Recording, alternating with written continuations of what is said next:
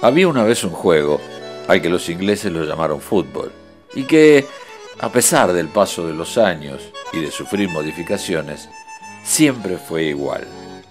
¿Que cómo es? Trataré de explicarlo.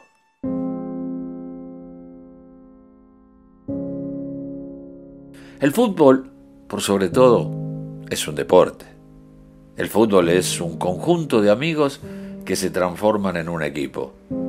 El fútbol se juega con muchos y se juega con pocos. En el fútbol profesional son 22 jugadores que muchas veces están parados en una misma línea cantando un himno para empezar a jugar.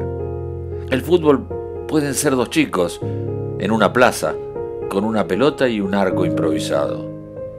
El fútbol se juega en estadios modernos con capacidades increíbles y no deja de serlo por jugar en aquellos con tribunas chicas, pero con mucha historia.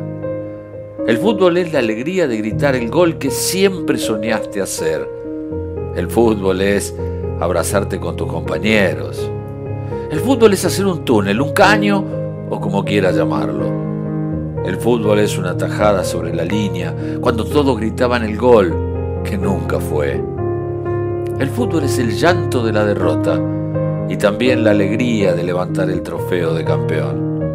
El fútbol es arte, desarrollado por algunos jugadores a los que llamamos genios.